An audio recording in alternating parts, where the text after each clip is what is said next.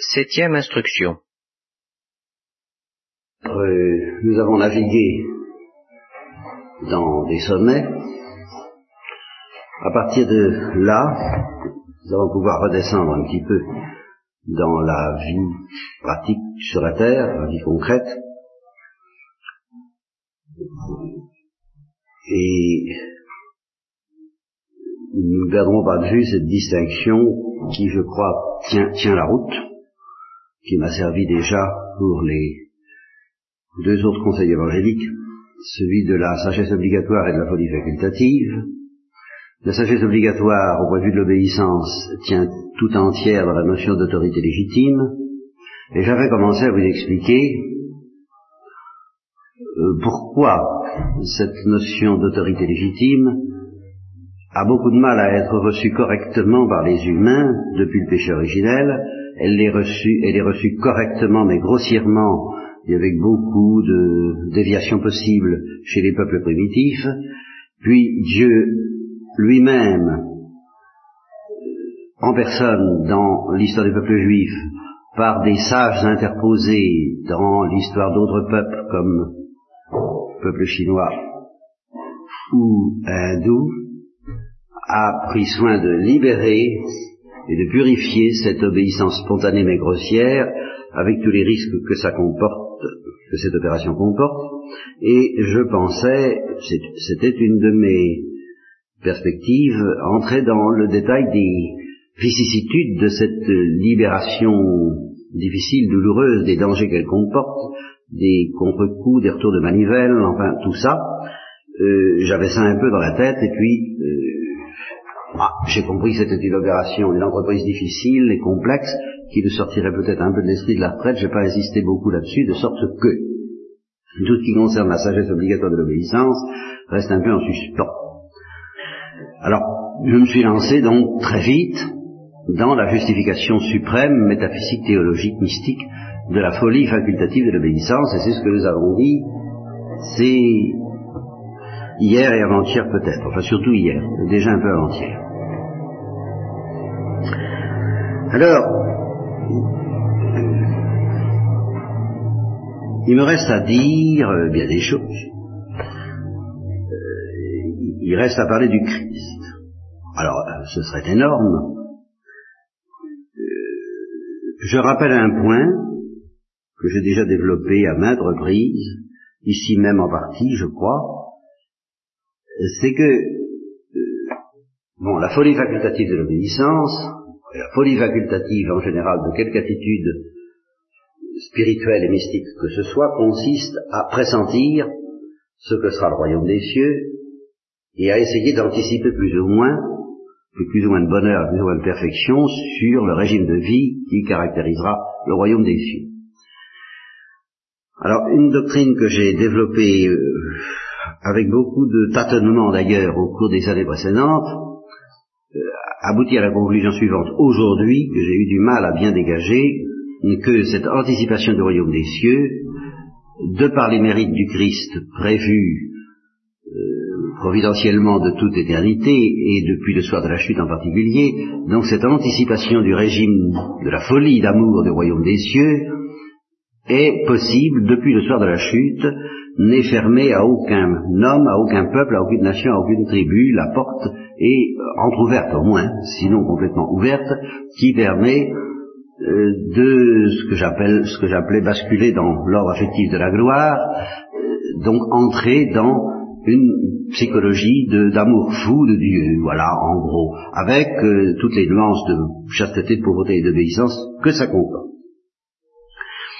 Mais cette doctrine affirmait aussi que euh, cette anticipation de la joie du royaume des cieux se heurte depuis le soir de la chute à un obstacle qu'elle ne parvient pas à éliminer, donc qu'elle ne parvient pas à euh, vaincre, c'est le grand mot, parfaitement,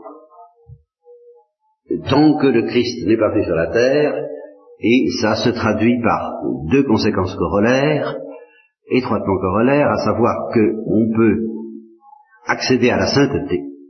Là, je suis assez considéré comme assez audacieux là-dessus en disant ça.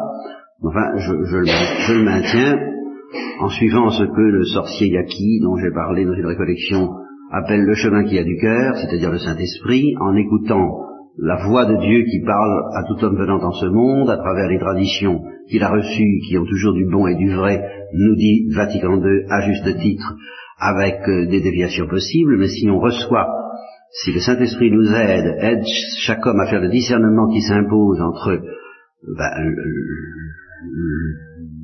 qui est pur, l'or, et puis les impuretés, eh bien, on peut parvenir à la sainteté. Tout homme peut parvenir à la sainteté en principe. Et alors, s'il parvient à la sainteté, qu'est-ce qui se passe? Il se passe qu'il anticipe vraiment le régime du royaume des cieux, il bascule dans l'ordre affectif de la gloire, et euh, il connaît quelque chose de ce qui nous attend pour l'éternité.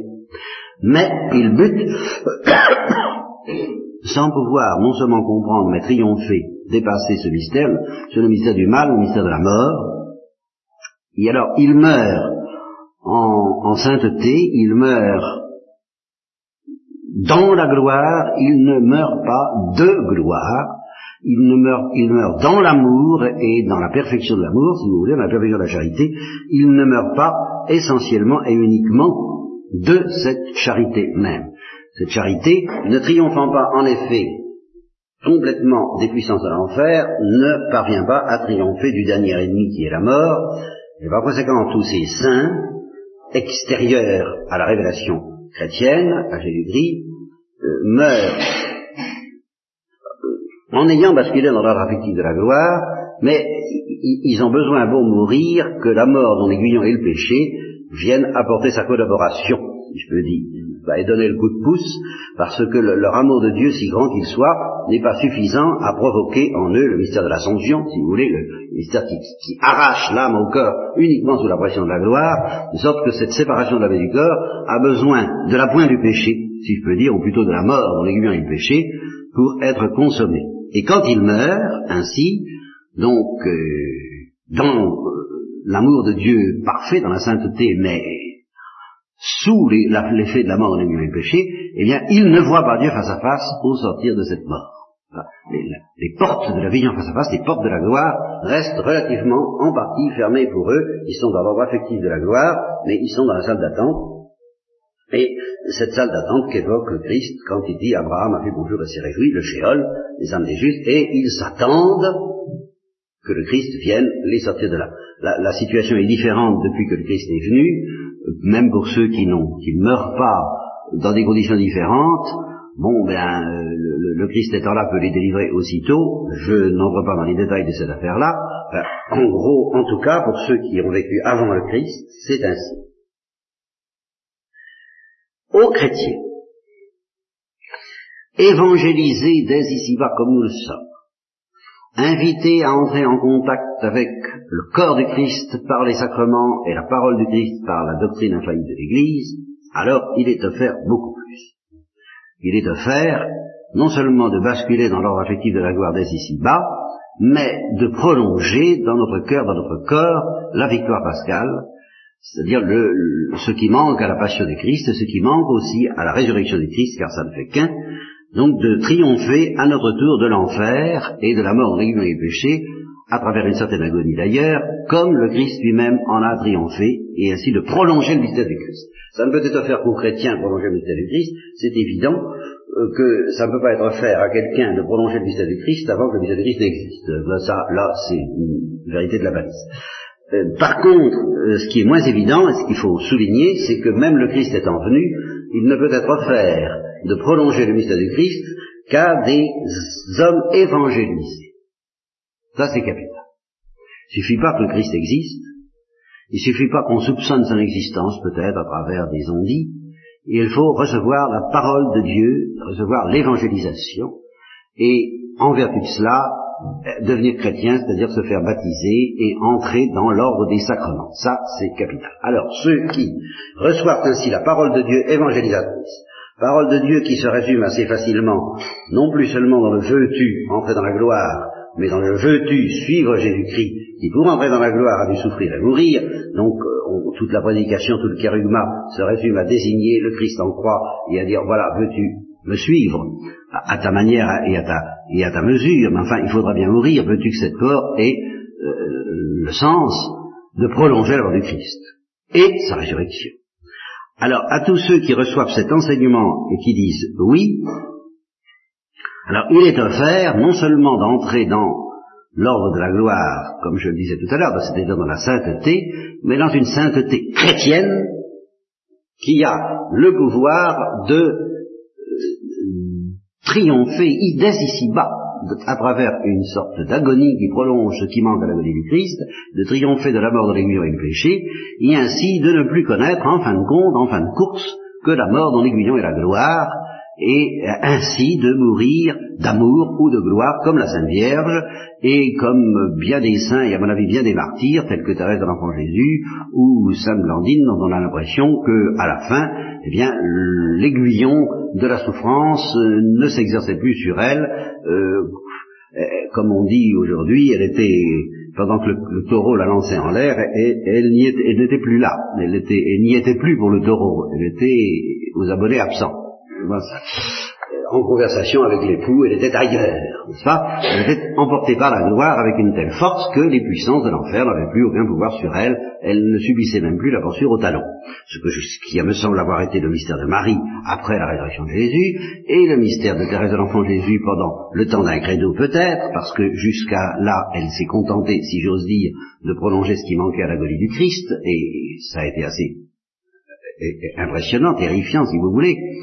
Mais il y a eu quand même un moment, dès ici-bas, où hein, elle est morte d'assomption, comme la Sainte Vierge. Bon, ceci est offert à tous les chrétiens. Et seulement aux chrétiens. Vous voyez tout le sens et toute l'importance de ce qu'on appelle la parole de Dieu d'une part et les sacrements de l'autre.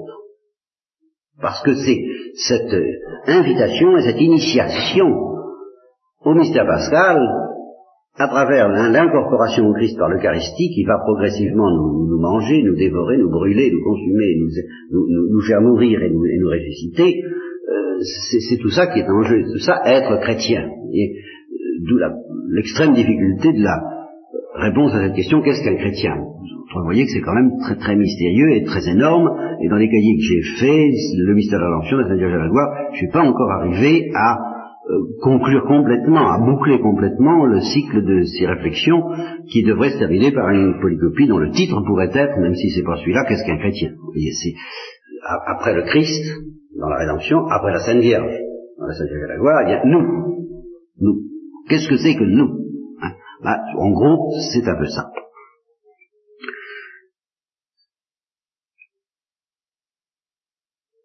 Bon, alors,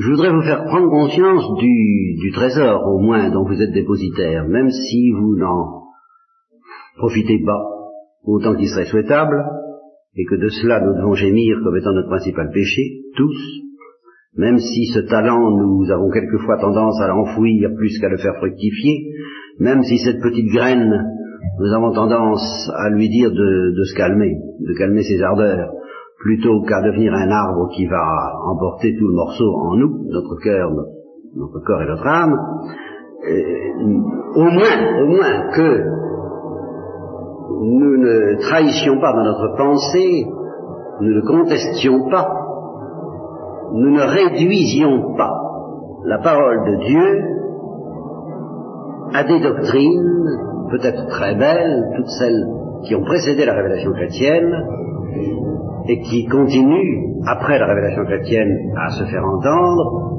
qui sont encore une fois très belles, mais qui, ne nous donnent pas ça. Qui ne nous donnent pas ça. Alors là, c'est un des plus grands dangers que nous courons aujourd'hui, depuis que précisément dans un souci de miséricorde et d'amour, Vatican II a ouvert les portes à toutes les religions pour dire mais Dieu ne ferme pas la porte pour autant, même à la sainteté et à la vie surnaturelle, alors le démon en profite pour essayer de persuader les chrétiens qu'ils n'ont pas tellement mieux, que toutes les voies se valent, et à ne pas comprendre l'originalité exclusive du trésor qui leur a été donné par l'évangélisation chrétienne. Et il ne suffit pas, c'est pour ça que je, voudrais que j'essaie de prêcher, enfin, indépendamment du fait que l'ordre m'en a été donné, Mais euh, c'est pour ça que je vais prêcher, disons, de cette façon-là. Il ne suffit pas de se dire, attention, nous sommes chrétiens, nous maintenons, nous ne sommes pas la même chose que les hindous. Il faut e-, essayer de savoir un peu pourquoi. Et alors là, il n'y a pas beaucoup de chrétiens qui savent vraiment pourquoi. C'est un trésor irremplaçable d'être chrétien. Il n'y en a pas beaucoup.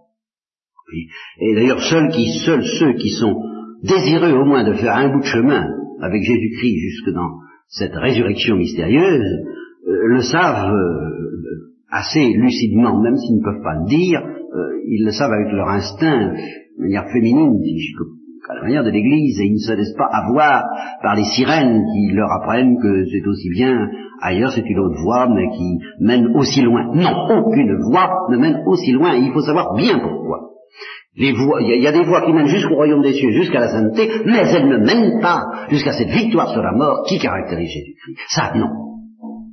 Et nous n'avons pas le droit de méconnaître ça.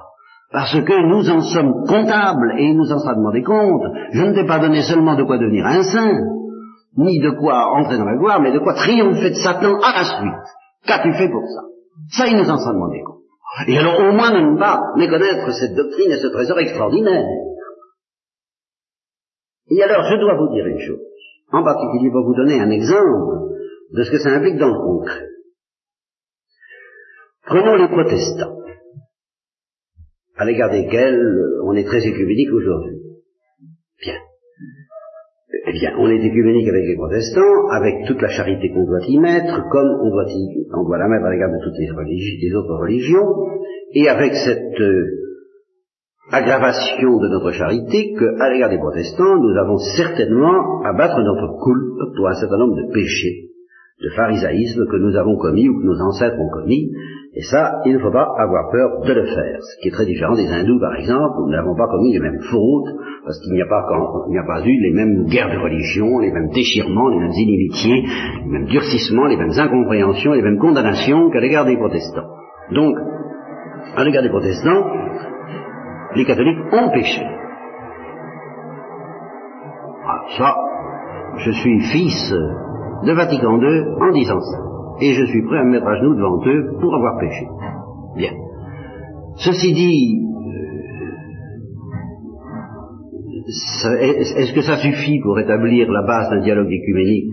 Peut-être je ne dirais pas seulement à condition que les protestants avouent de leur côté que eux aussi ils ont péché, c'est pas tellement là-dessus que j'insisterai. Je n'insisterai même pas sur le fait pourtant difficile à récuser que les hérésiarques, qu'il faut distinguer des hérétiques, c'est-à-dire ceux qui ont pris l'initiative de se séparer de la tradition euh, que je viens d'évoquer à grands traits en ce moment, eh bien ceux-là risquent tout de même d'avoir commis un péché contre la foi, vous voulez ça, risque tout au moins. Euh, c'est pas tellement là-dessus que j'insisterai. J'admets très volontiers, avec Vatican II, et très largement, que nombre de protestants sont ce qu'on appelle, en termes très précis de la théologie catholique, des hérétiques matériels et non pas des hérétiques formels. L'hérétique matériel est celui qui a reçu un enseignement erroné, incomplet, euh, défiant, mais sans que ce soit de sa faute. Il a été élevé là-dedans, le Christ ne lui a pas été annoncé correctement ou dans toute sa plénitude, euh, il n'y peut rien au départ, et il peut se faire que, malgré sa bonne foi, sa bonne volonté, son désir d'écouter la parole de Dieu, authentiquement, ce qui fait qu'il a ce qu'on appelle la foi formellement, eh bien, il draine dans sa religion, dans sa psychologie religieuse, des erreurs qu'on appelle des erreurs invincibles, c'est-à-dire des choses erronées. Donc il se peut que malgré toutes ces doctrines erronées, euh, il, euh, il la foi. Et alors je vais très loin, là encore j'ouvre les portes très grand, euh, il, se peut qu'il devienne un mystique, il se peut qu'il devienne un saint. Mais il ne peut le devenir, même s'il est, même s'il est un saint, donc parfaitement de bonne foi, n'est-ce pas? Tant qu'il reste dans la doctrine protestante, il ne peut le devenir qu'à la manière dont les hindous deviennent des saints. Il ne peut pas prolonger la victoire du Christ comme un catholique romain ou orthodoxe. Ça, les orthodoxes, c'est différent. Parce que ceux-là ne sont pas hérétiques au sens où nous l'entendons, même matériel. Il ne peut pas tant qu'il est euh, sous la mouvance de la doctrine de l'évangélisation protestante, aller aussi loin. Pourquoi? Mais parce que justement cette doctrine protestante, qu'est-ce que vous voulez, elle n'a pas respecté, en fait, la plénitude et l'intensité et ce qu'on appellera la pointe de cette doctrine, en quoi elle se différencie de toutes les traditions, de toutes les sagesses, même mystiques, offertes aux gens humains. Alors, il est dans la même situation, à ce point de vue-là, le protestant de bonne volonté, il est dans la même situation que les hindous, il n'y a pas d'écuménisme qui tienne, ça, nous devons, au, fond du cœur, ne pas nous laisser avoir par cela. Et si on nous dit, bah oui, il y a des protestants qui sont des contemplatifs et des saints plus que nous, oui, je suis prêt à reconnaître plus que moi, oui, je suis prêt à reconnaître, mais je ne me laisserai pas avoir jusqu'à dire, bah après tout, euh, il en sait autant. Euh, c'est pas vrai, il n'en sait pas autant. Et alors, j'ai le témoignage à ce sujet-là d'un ancien protestant, qui n'a pas été très protestant, mais qui a tout de même été élevé là-dedans, dans le calvinisme, et maintenant qu'il découvre la plénitude de la doctrine catholique, justement à travers saint Thomas, il me dit, ben, je, je comprends maintenant que la structure de la vie mystique, telle que je la découvre enfin, ne m'a jamais été enseignée et qu'un Karl Barth ne la soupçonne pas. Hein, ça, euh,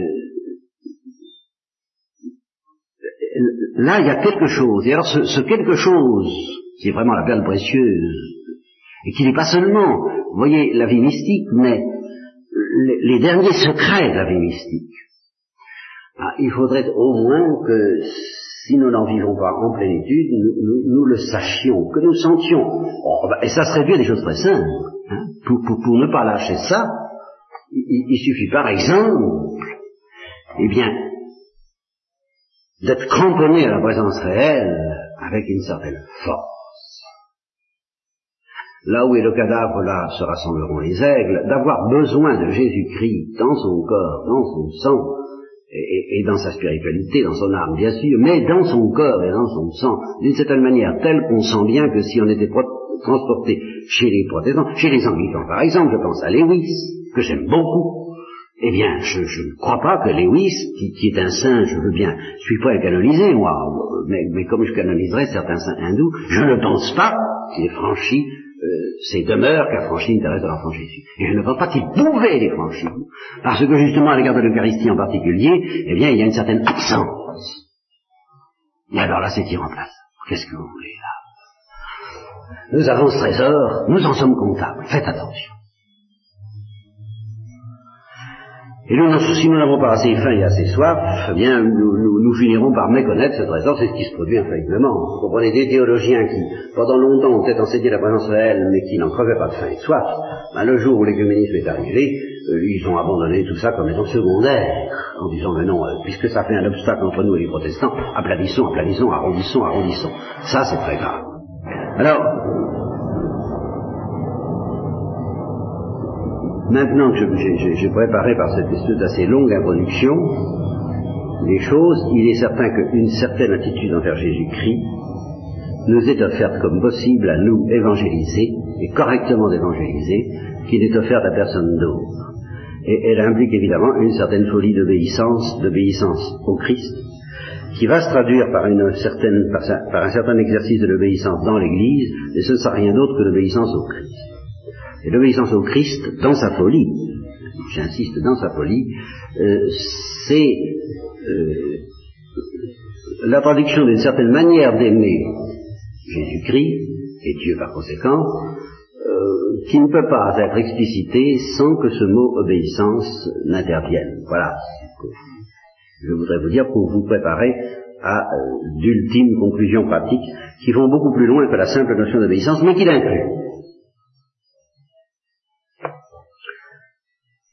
Ce n'est plus moi qui vis, c'est le Christ qui vit en moi, c'est une formule qui d'une certaine manière dit, dit la même chose que ce n'est plus moi qui vis, c'est Dieu qui vit en moi, ce que tout mystique pourrait dire.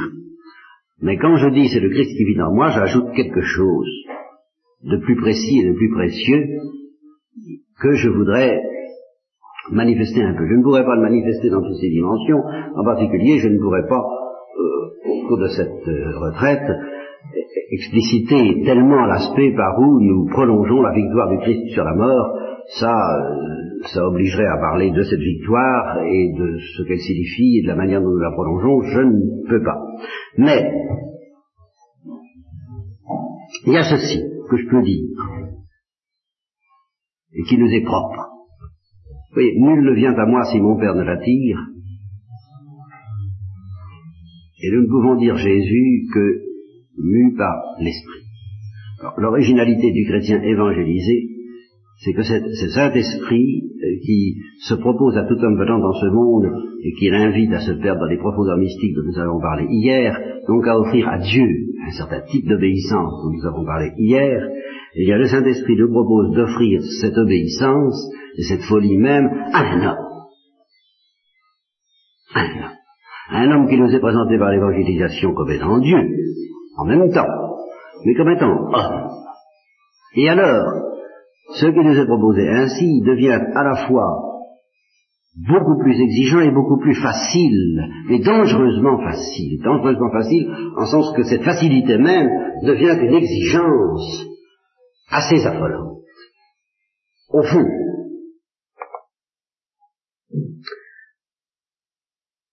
assez affolante et assez imprévue, assez imprévisible. Vous voyez, on, a tendance, dans toutes les religions apothélistiques, à distinguer entre l'amour spirituel, l'amour de Dieu, et puis l'affectivité humaine dont on dit qu'il faudra bien être purifié, il faudra bien être purifié de toute affectivité humaine, en ce qu'elle a de grossier, en ce qu'elle a d'insuffisant, pour que nous soyons possédés par le feu infiniment pur de l'amour trinitaire, ça c'est sûr. Bien. Alors on a tendance en conséquence à se méfier plus ou moins de l'affectivité humaine comme faisant nombre, en tout cas, c'est le moins qu'on puisse dire, avec euh, l'amour mystique de Dieu. Le résultat, euh, qui n'est pas problématique, je veux dire, qui, se produit, en, qui n'est pas hypothétique seulement, qui, qui, se produit en fait chez beaucoup, c'est que, sentant bien que toutes les forces de l'affectivité humaine qui sont en eux, toutes ces forces sont inquiétantes, à bien des égards, inquiétantes à la manière dont la psychanalyse nous dit qu'elles sont inquiétantes, et, nous sentons bien que si nous laissons, si nous ouvrons les vannes, si nous lâchons tout, si, si nous laissons se développer, se déployer sans frein, aucun, tous nos appétits affectifs. Oh, c'est dangereux. Hein, ça va y avoir de la casse, va y avoir du démon, va y avoir des, on, sent bien tout ça. Et alors, on, se dit, bah, évidemment, euh, Dieu, il faut lui donner le meilleur de nous-mêmes, il ne faut pas lui donner le plus bas, et de fait, en un sens. Quoique, et ça c'est ça, c'est que tous les mystiques, en fait, d'une manière obscure, inconsciente, douloureuse, imparfaite peut-être, irrésistiblement, ils s'aperçoivent que Dieu leur demande tout. Mais quand on, quand veut dire tout, ça ne veut pas dire seulement la fine pointe de la volonté, mais d'une certaine manière les forces les plus basses qui sont en eux, cela même Dieu le réclame. Avec tout ce que ça a d'impur peut-être, mais avec l'intention de purifier. Alors justement Dieu nous dit, euh, ne mets pas ça dans le tiroir, euh, pour euh, ne me donner que des choses ayant de la qualité. Ce sont toutes tes forces que je réclame, y compris les plus inquiétantes. Et peut-être surtout les plus inquiétantes, parce que je m'en charge, moi, des plus inquiétantes. Et si inquiétantes qu'elles soient, il y a du positif en elles, et puis il y a du péché, et ce péché bien, subira une mort, une agonie qui est la mort du vieil homme. Enfin, c'est ce que je te demande. Tous les mystiques sont invités à faire ça, d'une manière ou d'une autre. Seulement d'une manière très obscure, parce qu'ils ne comprennent pas bien ce qui se passe. Nous aussi, c'est d'une manière obscure. Mais c'est d'une manière plus facile à comprendre à partir du moment où c'est un homme et j'ajouterai une femme. Car, justement, le, complexe, comme on dit le complexe sidérurgique, le complexe euh, le, complexe spirituel et fonctionnel que Dieu nous présente par l'évangélisation pour nous inviter à donner toutes nos forces, y compris les plus basses, c'est le Christ et Marie. C'est leur ensemble. Et alors là, oui, je retrouve ce que je voulais vous dire. Il y a dans un film de Fellini, je crois que c'est la Dolce Vita, peu importe, il y a le, héros danse avec une, une, grande actrice célèbre et il lui fait son baratin, quoi. Il lui fait son baratin. Et alors ce baratin a une profondeur euh, à la Félinie, une profondeur sur laquelle je me chargerais volontiers de faire presque toute une conférence spirituelle, et je l'ai déjà dit d'ailleurs à propos de l'amour, nuptial, il lui dit ceci, euh, tu es tu es la sœur, tu es la mère, tu es l'épouse, tu es l'amante, tu es l'amie. Et je ne sais plus quoi encore, encore une Et tu es la fille. Voilà. Tu, tu es tout ça. Ben ça, je trouve que c'est extrêmement profond.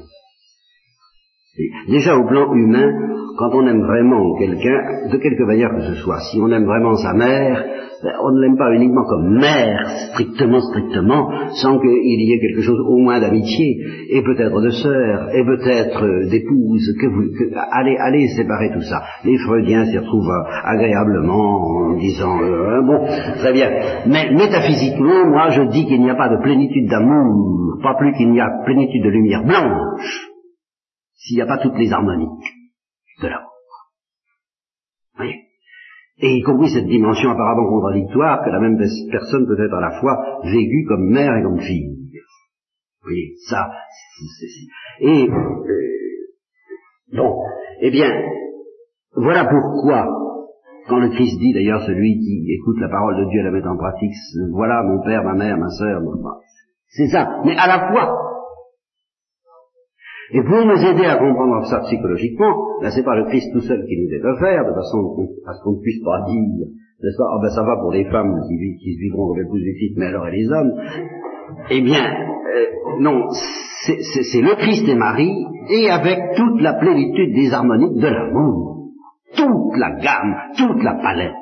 Et justement, tant que nous n'acceptons pas que toutes les harmoniques foncent, que toutes les vannes soient ouvertes, que tout parte, dans un immense feu d'artifice. Et le bien et le mal, l'inquiétant et le rassurant, le vrai, le pur et l'impur, tout, tout est charrié dans le cœur de ces deux êtres-là, eh bien nous n'avons pas tout donné. Et alors, tant qu'on n'a pas fait ça, ben, j'ai pas envie de parler de l'obéissance, même à l'Église. Parce que l'obéissance à l'Église, c'est l'obéissance au Christ, et l'obéissance au Christ, c'est une une note, une qualité originale de l'amour que nous avons pour lui. Euh, il y a dans cette obéissance quelque chose, eh bien, euh, l'obéissance folle est perdue, quelquefois dangereuse, parce qu'elle aboutit à un envoûtement, qu'une femme pourra donner à un homme ou un homme à une femme, et justement parce qu'ils se voudront mère et fils, euh, père et fille, tout ce que vous voudrez, et alors tout ce que tu me diras, je le ferai, je, t'obéis, je ne cherche pas à comprendre, c'est toi, c'est que ta volonté soit faite et non la mienne, mais c'est un cri d'amour. Et eh bien ce cri d'amour, nous devons donner à Jésus-Christ et à Marie. Et alors avec une dominante psychologique du côté de l'un ou du côté de l'autre, peut-être selon nos impuretés. Mais ça n'a aucune espèce d'importance. Parce que c'est tout que Dieu veut prendre. Et alors si vous comprenez ça, mais qui est bien plus difficile à comprendre que l'obéissance. Parce que justement, quand je dis que c'est, c'est beaucoup plus facile, mais que ça n'en est que plus euh, exigeant, c'est que justement, ça suppose qu'on n'exerce plus aucun contrôle sur ses forces puisqu'on les donne. Le contrôle viendra de, l'absolu même avec lequel nous le donnons. Car s'il est donné, ben, nous ne garderons pas de, nous, ne garderons pas de champ réservé à l'égard duquel le Christ ne pourra pas exercer et la Sainte Vierge son pouvoir purificateur.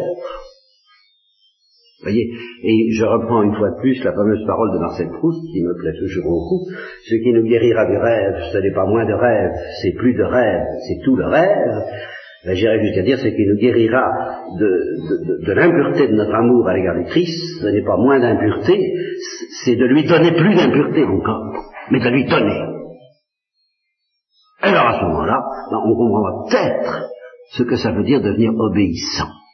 Parce que on l'aimera lamentablement, impurement, mais on sera obéissant, et cette obéissance même lui permettra de purifier d'une manière quelquefois chirurgicale et très douloureuse, cet amour, mais comme on aura, comme on sera éperdu fou de cette idée, qui fut tout de même la clé de mes débuts dans la vie religieuse, je me rappelle, je ne fais pas ce que je veux. Voilà. Et c'est, ma béatitude, c'est ça, c'est que je ne fais pas ce que je veux. Je ne fais pas ce que je veux parce que j'aime quelqu'un et c'est ce qu'il veut que je fais. Ben, pour pouvoir dire ça d'une manière qui ne soit pas étroite, il faut vraiment être fou d'un amour qui donne tout. Et tout, ça ne veut pas dire tout au niveau distingué, spirituel, totalitaire, métaphysique des anges. Ça veut dire tout au niveau d'un pauvre et d'un pauvre pêcheur qui donne vraiment tout ça, toute ça, tout son panier, tout ça, tout, tout le paquet de sa misère.